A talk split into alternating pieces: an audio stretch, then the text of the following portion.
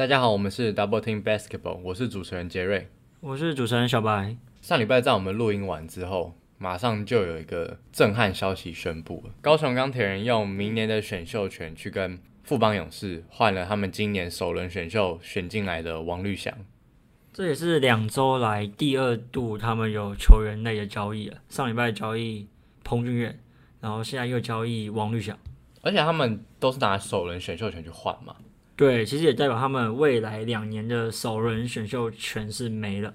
那小白你怎么看他们这一波的操作？其实我们在王绿想交易过来后的当下，我们就有发一篇我们的分析文去探讨这两笔交易。其实我们主要还是觉得说这个交易有点有点是为补而补啦，就是有点他是在亡羊补牢。呃，因为其实在今年可能两个月前吧，钢铁人他们正宗的选手郑博伟因为酒驾的事情，所以其实基本上就是被球团扣薪啊、减薪，应该也不会出场。他就是直接被禁赛一整年了。对啊，那这样其实对高雄钢铁人还蛮伤的，所以他们这个举动其实无疑就是看起来想要至少在这个赛季，他们还想要有一点作为，所以才去把未来两年的选秀权赌在这上面。只不过。小白，你觉得他们这样做值得吗？嗯，就跟我们那篇文一样，就是我们觉得他这样做其实有点感觉他想专注眼前，有点舍弃未来。可是他们现在专注今年的成绩，应该也好不到哪里去啊。我觉得这个动作有点有待商榷啊。如果以二零二三年首轮选秀权换彭俊彦，我觉得还可以接受。可是以明年选秀权来换王绿翔，我们会觉得可能应该如果可以换到更好的人的话，会更适合。因为王绿翔毕竟是个新秀，他能带给球队多少贡献，这个是比较不得而知的。可是如果可以换到一些比较有经验的球员，像是什么曾文鼎啊，或者是蔡文成这一类的球员，我觉得会对球队的整个帮助会比较大。而且像是钢铁人今年，他们也选进了一堆新秀，所以等于是他们再把一个新秀换进来，今今年这一队其实就是完全就是一个大学新秀队的感觉。但他们其实后卫就是还是缺人啊，所以我觉得这两笔交易是有它的道理性的。可是如果以赢家输家的角度来看，我觉得钢铁人还是都比较偏向输家居多。可是就跟我们讲的一样，还是要新赛季开打才知道。那我们就直接进入我们这一集的开机分析。我们这一集主要探讨两支球队，第一支是台新梦想家，第二支是新竹工程师。那我们会先从。台新梦想家在今年的阵容去做分析，小白你怎么看台新梦想家今年他们的补强？今年台新梦想在自由上其实算是补进了蛮多大咖球员的，有简浩、吴永胜，还有陈立焕，这三个其实都算是在台湾软坛算是蛮有名气，而且都是中华队等级的国手。他们也在选秀上选到了王正元这位正大的比较矮小的一个后卫。那他们今年最主要就是失去了他们去年的算是主力的得分点，还有球队的老大哥杨敬敏，田磊也退休了，禁区也损失了谭杰东、王博志，还有锋线上也少了一个金德伟，主要最大的损失还是在杨敬敏身上了。杨敬敏从去年赛季就是一直是，我觉得算是一个台新梦想家的核心了，就不管在决定。胜负的时候，他其实都是一个很重要的人物。他补强了，他换来了一个陈立焕，其实就是一个锋线换一个锋线。究竟台新梦想家他换来了陈立焕之后，他能够弥补杨敬敏这个位置吗？我们可以把它视为就是一个对位的轮换补强啊。他们两个都是打前锋这个角色。那陈立焕去年也是年度第一队，杨敬敏也同样是年度第一队，可能他们两个性质会比较不同，可是差距不会到差太多。我是觉得杨敬敏跟陈立焕的他们最大的差别，其实就是领导能力方面，我觉得绝对是我自己认为啦，是杨敬敏高于陈立焕的。他们在进攻方面的其实角色也比较不同，我觉得杨敬敏有点像是那种控球前锋的角色，这是我们在上一集也有提到，陈立焕比较偏向一个快攻的进攻终结点。或者是他在半场进攻可能是球队的第二持球点，所以如果他们换来陈立焕，那就像小白你刚刚讲的，就是可能是一个进攻的一个箭头，跑快攻的一个箭头，这会不会跟他们就是这个赛季他们的阵容是有相关的呢？还是要先看 Kyle Julius 的体系，他就是一个打一个 five out 嘛，他们其实也蛮吃他们的转换快攻。陈立焕在转换快攻这个方面绝对是可以成为一个箭头的。他在去年其实工程师就可以很明显看出来，所以我觉得在这个点上他是非常适合的。那他们今年就又补强了一个吴永胜，稍微介绍一下吴永胜这名球员好了。吴永胜他在国中是就读篮球名校金华国中，金华国中他们我记得他们那年也是拿到 JHBL 的冠军嘛。他在拿完冠军之后呢，他高中选择旅美，这个决定也是。全台我记得是第一个开始开创旅美这个选择的球员，他是第一位国中毕业就直接去美国念书的台湾篮球员了了。啊，他在美国就是就读高中嘛，然后他大学也其实成功了拿到 NCAA D one 的奖金。D one 我记得是沙江缅缅度州大吧，就是读完四年也成功毕业了。最后他也投入了 CBA 选秀。他在 CBA 选秀这几年其实比较没有什么上场机会。主要都是担任球队的第三控球角色，那今年就选择回来台湾。我记得他之前好像有短暂效力过台新梦想家，对不对？对他好像有半年，好像就是季中加入吧。就是那时候 ABL 好像就还没有那么盛行的时候，那我记得他毕业之后有选择先加入 ABL，他最后好像才是去 CBA 挑战这样子。嗯，对，应该是这样子。所以吴永胜他其实在台湾。这个环境下面打球的年份其实也不高。我们台湾球迷其实对他的印象应该大多会停留在琼斯杯吧，琼斯杯蛮常看到他的。然后像最近中华队的比赛，他也就是我们通常都是在国际比赛上面才会看到吴永胜这名球员。单看吴永胜这这笔补强好了，以现在的阵容来看，梦想家应该是直接会让吴永胜升任控球后卫这个角色，因为他们在后卫端如果。我猜他们第三洋将会找前锋的情况下，我觉得后卫应该就是已经定了。那吴永胜应该就会接任控球后卫的角色。那这点我觉得可能是新赛季很重要的观察指标。其实吴永胜在国中的时候，他是打比较后卫前锋这个角色。那他到美国就是完全转型成后卫。我对他比较有印象是他在整个在沙江缅度州大的时候，他转型成一名射手。前两年都是在一个比较二号位置上去做发展。那我记得他好像有一年应该是大三球季吧，他好像遭逢伤势影响，好像有一整年是空窗的，所以他就是大一、大二反而打的比较好，大三、大四反而是比较低潮的时刻。那他之后回到台湾也是朝一个双能位去做发展。那因为他在大陆可能身材上比较劣势一点，主要是改打控球后卫，可是他是主要是打第三控卫，所以上场时间也比较不多。所以他也比较没有太多的成绩或者是数据可以去佐证。那我觉得这个是一个很大的观观察重点是说，吴永胜是不是能够胜任控卫这个角色？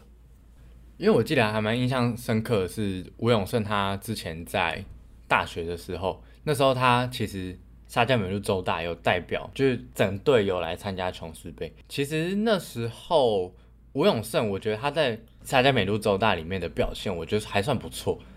所以有兴趣的朋友，其实也可以就是上网搜寻一下他那时候的表现。再一点是，其实吴永胜他在大学段的时候，其实就像小北讲，他有受伤，他的伤势是在双膝的部分。当然，这已经过了蛮久的一段时间了。不过，我觉得这也是球团可能需要去注意的一个点。今年好像打中华队的时候，也是因为有伤势影影响，反而让他表现不如预期吧。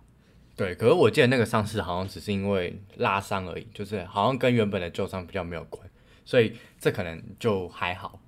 那他们其实，在今年至少市场还要补进一个减号，我觉得这减号的补强是蛮重要的，因为他们的体系来讲，射手并不是到这么多，不然就是他们有些射手可能上场时间没办法这么多，因为可能防守端没办法获得教练信任。那减号这个补强，我觉得对于整个球队在空间感啊，或者是射手群其实是蛮重要的，因为其实像去年梦想家有几名射手，其实我觉得没有发挥的很好，像是呃吴松卫这名球员，呃吴松卫其实今年球队还有继续留他，可能也是看中他就是在三分线这方面的能力，可他去年在三分线不稳定的状况之下，没有获得到太多的上场时间，简浩的加入无疑就是给球队在三分线上面一个稳定的输出点，对他们的打法应该会蛮有帮助的。这个方面其实就可以聊到他们的总教练 Kyle Julius。Kyle Julius 最著名就是他们的 Five Out 体系，然后会打一个 Motion Offense。那今年其实他也确定说他会继续沿用这套阵型，在下个赛季。那我们可以从这他们整个阵容来看，这个 Five Out 体系它其实非常注重每个人的空间感，还有个人的进攻能力。那他们去年主要是以杨敬敏、还有 j o r d Young、还有 Hicks 为主要的持球进攻者，去搭配一些射手，还有中锋李德威。那其实今年有点像是有点大半风了，可能会以吴永胜为主要的进攻发动点，然后搭配陈立焕。今年补了一个很大的洋将叫 Brandon Gilback。还有一个是 Julian Boy，Julian Boy 是一个比较打四号位的锋线，一个小坦克型的洋将。他其实跟去年是比较很大的不同啦。这个点就是他们会遇到一个问题，是说其实这个打法很吃球员的进攻组织能力，尤其是主要的持球发起点。那今年变成吴永胜，就跟我刚刚讲一样，吴永胜其实他转控位的经验是比较少的。那他可不可以胜任这个角色？对我来讲是这个赛季很大的一个观察重点。还有一个就是陈立焕，他用杨敬敏去替换成陈立焕，可是杨敬敏在这方面算是持球进攻，还有做挡拆持球点，他这方面是佼佼者。可是陈立焕比较像是一个快攻的终结点，还有进攻半场体系的终结点，两个人的角色使用不太一样。那加上他们今天找来的杨将 Julian Boy，感觉也是一个比较是偏挡拆者，是一个挡拆点，而不是挡拆持球者。所以我觉得今年他的这个体系能不能顺利运作，最主要就是看吴永胜还有陈立焕。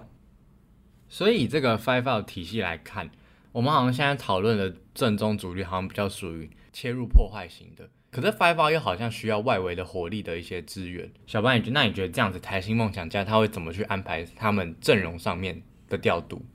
？Carl Jordan 虽然他很重三分外围，可是他就有一个点是大家很常忽略的，他很重视球员的防守能力。这就是为什么去年吴松卫或是陈正杰他们比较上不了场的一个很大的原因。反而他很爱用钱克尼。其实钱克尼他三分出来比较不稳定，可是他在防守上还有在整个进攻的一些走位上，他其实是在梦想家自己是非常非常关键的一一个球员。其实他去年的防守能力真的是很好，他可能算是跟张光宪是同等级的防守防守球员。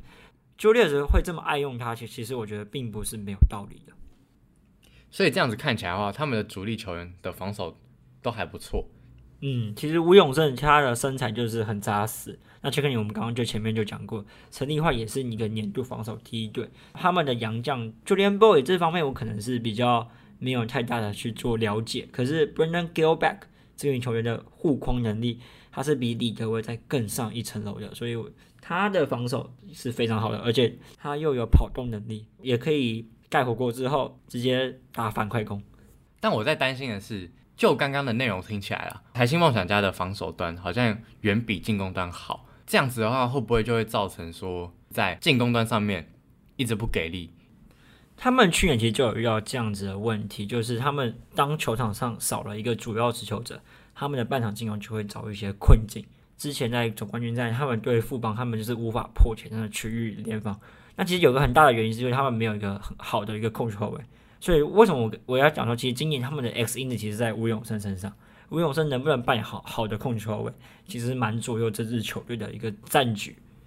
那搭配上今年这两个新洋将，像 Brandon Gilback 这名球员，他有七尺的身高，体重有一百零七公斤。那再看他在国外比赛的影片，其实会发现说，诶，这名球员虽然他的体型没有非常的壮硕，但是其实他投射外线能力蛮低的，他基本上不太会去做三分线上面的出手。可是你也可以发现说，这名球员他的 roll in 的能力非常好，他甚至连持球直接去面框冲击篮筐的能力，破坏性都非常的大。这名球员又不像欧陆型的中锋那样子。可能会投三分线，然后蛮灵活的。他算是一种比较具有爆发力，然后手长脚长，对篮筐会造成另外一种层面威胁的一个洋将。他其实在防守端和攻击端的那种威力其实都很够，只是大家就是不要有一个认，就是 five 要一定就是要五个人都会投外线。他虽然外线能力不好，可是他的 roll in 能力如果很好的话，外面其他人都能投外线，还是可以把空间给给拉开的。那如果他的 roll in 能力很好，他的那个破坏力其实是很可怕、很可怕的。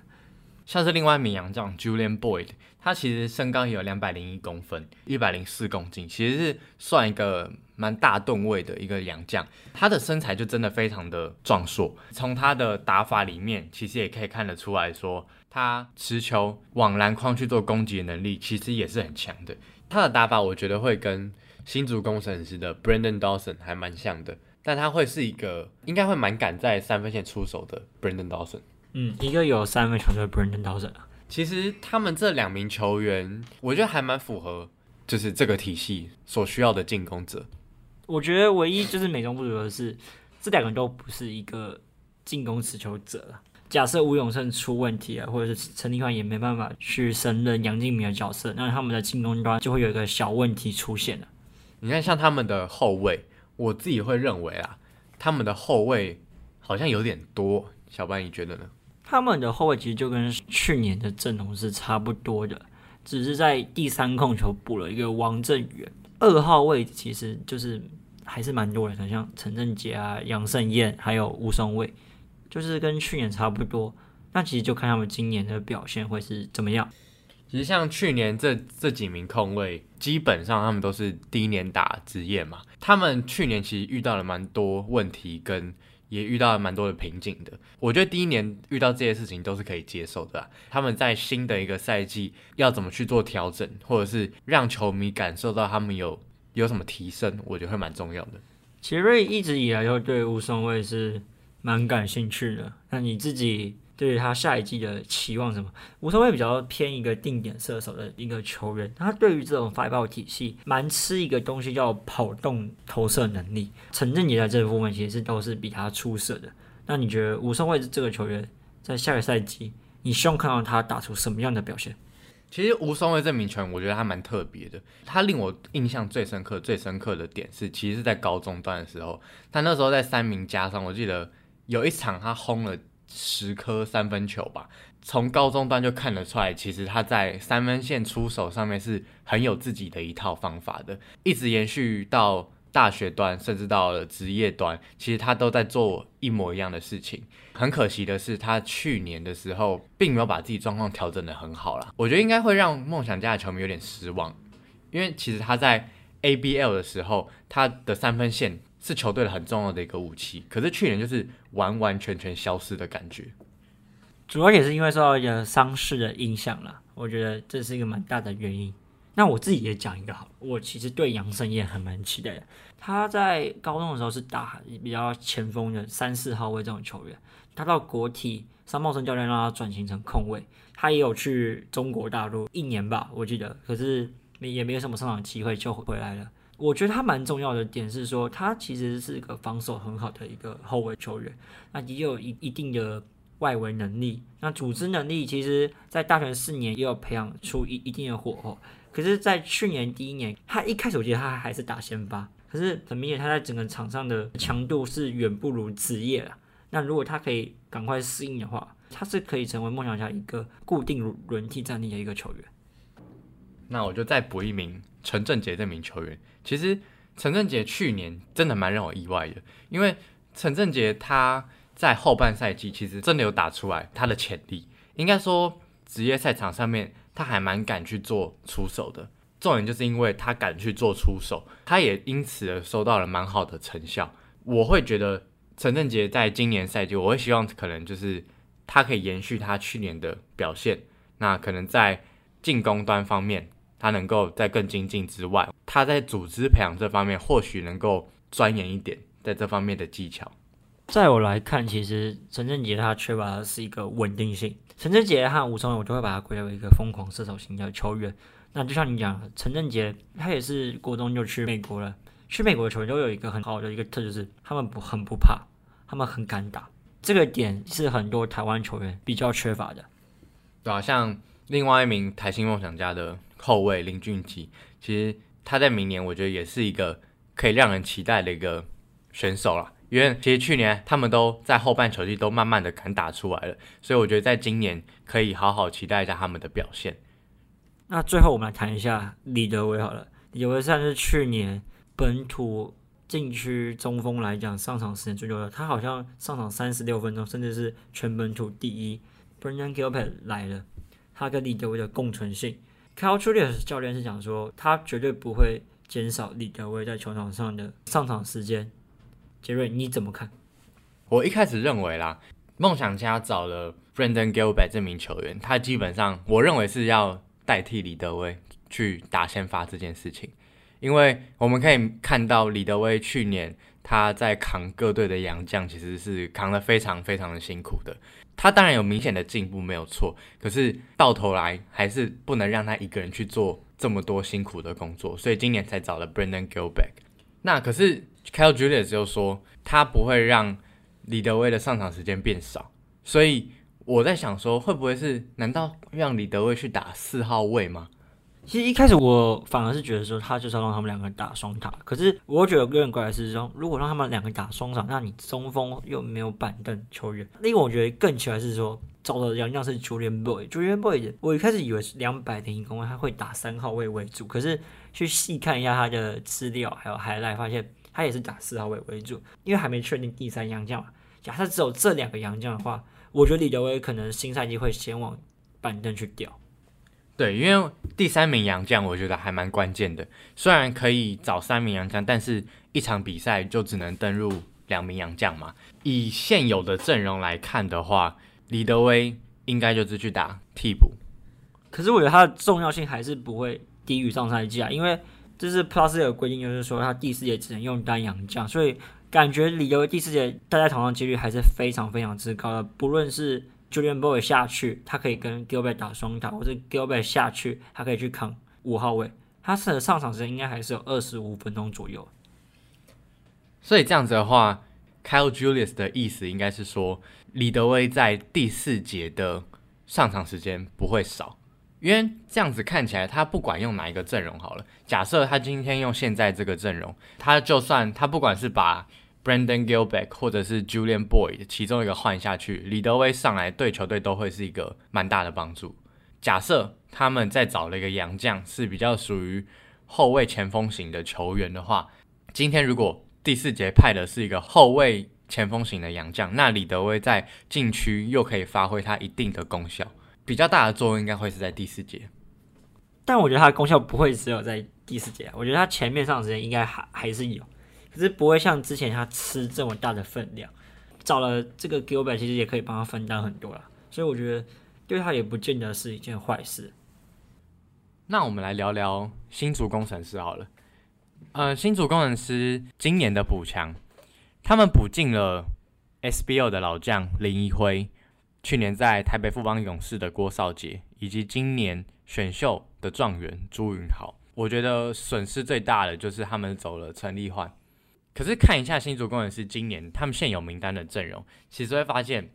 好像除了锋线之外，在其他位置的编排上面，其实变化并不大。我们可以看到，像是后卫的部分，其实跟去年就是一模一样。还有林明义、高国豪、陈建恩、田浩这几名球员，两支快攻箭头宋宇轩跟肖顺其实都还留着。前锋跟中锋部分，李佳瑞。也留下来了，甚至他今年是新竹工程师的队长。那最后吴代豪跟荣医生这两名禁区选手都还持续留在新竹工程师，所以端看他今年的阵容补强，其实就只有在锋线球员做了一个蛮大的变动而已。这对他们的阵容影响其实并不大，而且我觉得反而是有点起到加分的作用。变化不大这件事情，它并不是一件坏事。就以后卫群来讲好了，他们有去年的配合之后，今年的休赛季，他们能够进步多少，会是可以期待的。因为在默契上面，或者是他们像高国豪、田浩适应了职业强度上面，我觉得都可以带给球队一定程度上面的帮助。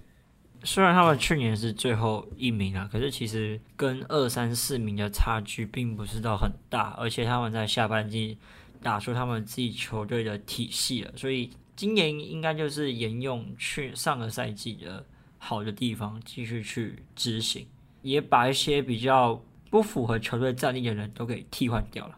你说升级，我是蛮认同的。可以像看到他们补强了 SBL 的老将林一辉嘛，还有台北富邦勇士的郭少杰，我觉得他们补了这两名球员，不止在他们的阵容上面提升之外，我觉得在深度上面也是算提升蛮多的。除了在他们的球技上面本来就是对球队会有帮助之外，在经验上面，其实这两名球员多多少少都能够带给这个球队稳定军心的作用。那他们近几周其实有举办一个大师赛的一个算是季前的热身友谊赛，那林辉的表现就还蛮不错的。那杰瑞你怎么看适应这个球队的状况？我觉得林一辉在大师赛的表现有点出乎我意料之外。其实大家都知道林辉的身材变胖蛮多的，越来越宽的状况之下，我原本以为他跑动上面可能会跑不太起来。像新竹工程师还蛮明显的，就是在可能抓到篮板、反快攻，或者是制造别人失误、反快攻这上面，他们速度会拉得蛮快的。可是林一辉在这上面，其实我觉得他适应的还不错。就算他跑动能力没有到这么快了，可是他可以当一个传球的中继站。我觉得这对球队来讲是蛮大的帮助的。因为，我觉得他最著名的东西就是他的单打能力啊。他现在的单打能力，就算他已经老了，但我不觉得台湾有任何有几个人是可以守住他了。所以我觉得他的加入，除了刚刚讲的适不适应球队体系，另一个关键是。他可以成为一个球队的突破口。当球队进攻有点断线的情况下，林一辉是洋将之外可以跳出来的进攻第一选择。所以看起来林一辉在下个赛季他会在球队扮演一个蛮重要的角色。他们还补强了郭少杰嘛？就从富邦勇士进来的郭少杰，他在大师赛上面的表现，因为前半段他没有并没有参赛，他是到后半段才加入球队的，所以。没有办法很完整的看出来说他在这个团队上面的融入到底会是怎样。不过至少可以从他个人的调整上面知道说，其实他的身手是还算不错，还维持在一个高档的一个范围。那高程师其实前面也举办了应该是六场大师赛吧？那杰瑞怎么看他们现在整支球队的磨合状况还有备战状况？我觉得工程师在今年的他们自办的大师赛上面，给人一个蛮耳目一新的感觉。因为去年这支球队刚成立，那很多球员其实都是临时找的，所以可以看得出来说，这整支球队的球员有蛮多时候会不知道自己到底要干嘛，在哪个时间点应该要做什么事情。这就是造成他们可能在上个赛季上半季都走得很不顺，到下半季的时候才渐入佳境的一个状况。到了大师赛的时候，蛮让人耳目一新的是，大家都知道，比较知道说自己要做什么事情了。像是高国豪跟田浩，我觉得这两个人在团队的组织上面，并不是像上一个赛季那样子，就是可能有时候会持球过多，或者是有时候又不太敢于出手。我觉得他们在大师赛的调整上面，反而是越来越知道说自己要在哪个时间点去帮助队友，或者是帮助球队。那他们接下来就是应该就是等待。洋将的融合了，他们也是目前少数已经确定三名洋将的球队，找来了原本去年在球队的 Brandon Dawson，还有令台湾球迷非常熟悉的布拉，今年也改名成辛巴，然后在前几天也找来了法师。那法师这名球员杰瑞怎么看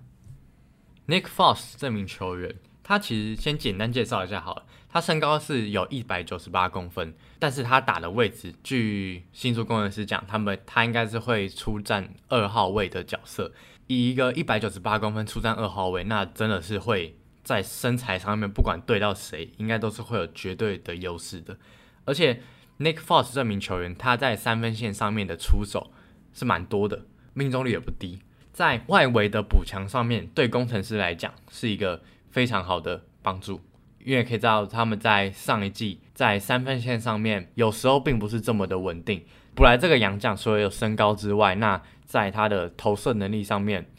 对工程师来讲就是很重要很重要的点。他另外两名洋将 Brandon Dawson 和辛巴，就大家比较熟悉嘛。我预计的情况是，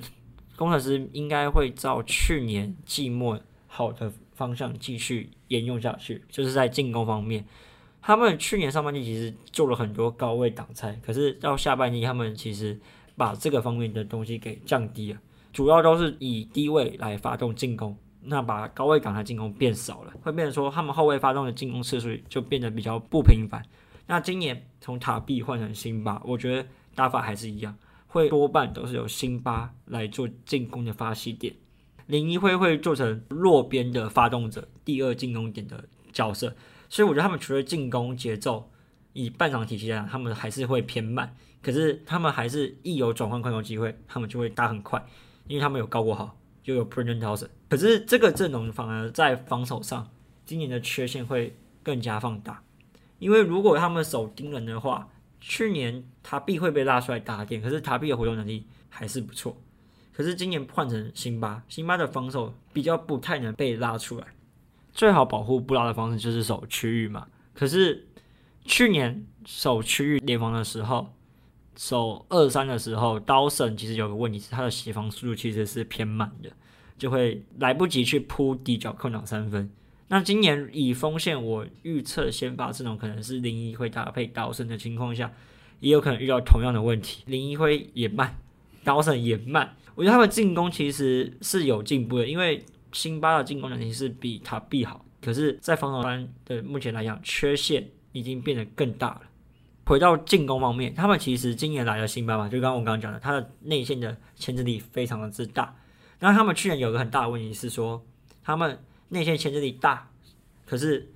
外边没有射手，射手是投不进球的。那今年他们在射手方面选秀上有补强了朱云豪，觉得这方面会不会有所改善？其实朱云豪这名球员很著名，就是他的三分线投射能力，其实从建行科大的时候就已经展现出来了。今年被工程师选进之后呢，在大师赛的出亮相上面，这几场比赛看下来，可能因为是热身赛的关系啊，他其实还蛮敢去做出手的。他出手的把握度跟他勇于出手的信心，我觉得都是很足够的。在新赛季上面，可能朱云豪并不会获得到太充足的上场时间，毕竟队上的人才济济。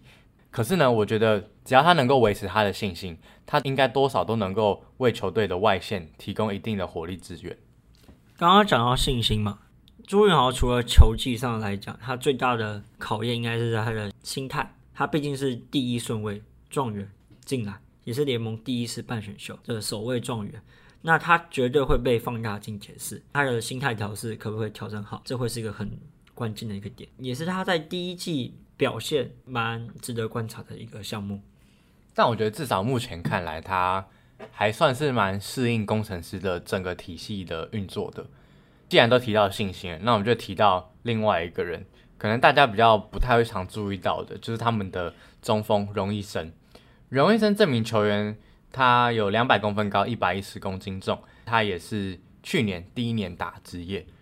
那我觉得荣医生很明显啦，就是在第一年打职业的时候，就遇到我们之前讲的，就是转换上面的问题。他在去年的时候有点找不到自己的方向。变的是，他整季表现下来，我们会认为他有点在做苦工的工作。至少在今年大师赛来看，他在进攻端或者是防守端，他有展现到他强烈的企图心。像进攻端方面，他其实会更勇于去做内线的出手跟推挤，还有在防守端上面，其实看得出来，他其实对于防守的积极度，整队来讲算是名列前茅的。他对于禁区里面的巩固跟卡位，他都是做的非常非常的积极的。新的赛季上面，吴代豪年纪慢慢增长的状况之下，荣毅生可能要慢慢的去顶替到替补中锋，因为前面有个杨将嘛，所以他可能要慢慢顶替到替补中锋这个位置。这些改变对荣毅生的他的个人表现上面一定都会是有帮助的。其实我认为去年总教练林冠伦有一点不太知道要如何使用龙医生啊，我自己个人的看法。他主要其实上场时间会在第四节只剩单阳将情况下，龙一生上场时时间才才会出来。可是这有个问题就是说，当上半场龙一生都没有办法上场，那他下半场一上来，很明显他都有一个热机过慢的问题，因为他毕竟他在过去大学都是以先发之资去做登板嘛，可能在板凳出发之前，他还没办法适应的很好。那我觉得这也要考验到林冠伦总教练，他在下一个赛季在调度上面他会怎么去做调整跟安排。毕竟有前一季的经验了，这一季大多数的球员都还是留在队上的状况之下，照理来讲应该要慢慢熟悉这些球员的使用说明书。那像是荣医生、高国豪、陈坚这几名球员之外，我觉得要有特别的一个。可以很好运用一个点是李佳瑞，李佳瑞他是打前锋的位置，他有两百公分的身高，会投三分球又会切入。在下个赛季上面，林冠总教练这么多好手的聚集之下，他要怎么去把这支球队的效益发挥到最大？我觉得是各位球迷可以去关注的。啊，那我们跟上集一样，就以这两队来比嘛。梦想家、工程师，杰瑞选一个，你觉得夏季谁例行赛战绩会比较好？我自己认为新竹工程师的战绩会比梦想家还好。我的看法是在阵容上面，他动的点比较少，只有在锋线球员有动到，而且在锋线球员上面动的是把阵容加宽之外，还有加深。整体来讲，在默契上面跟融合上面，我觉得会比梦想家还好。我原本是跟你有不同看法，我原本是看好梦想家，因为纯粹以补强战力来看，他们最主要只有失去杨敬敏而已嘛。可是他们补强的都是算蛮大咖的球员，简浩、吴永生、陈立焕、李英，他们战力是更升级，再加上他们去年战绩又比工程师好。我原本是觉得是梦想家啦，可是现在看一看，刚刚听你讲完工程师哦，好像我觉得五五坡哎，但我跟你不一样好了，因为我们上上一集是一样嘛，对不对？我们上一集都猜国王会比较好一点，好，那我这一集就猜梦想家好了。所以你认为梦想家的战绩会比工程师在更前面？看吴永胜啊，我觉得吴永胜不是说我非常期待他，因为。呃，像他今年啊，稍微就是在中华队让我有一点点失望。可是我想看他触底反弹，再就把全部赌注赌在一个球员上面。就我觉得这支球队其实吴永胜很很关键就是吴永胜用不用用的好。Kyle Julius 也是更熟悉这支球队，他这么坚信他的打法，我觉得看看吧。那下一集就会是我们最后的开季分析，请各位观众敬请期待。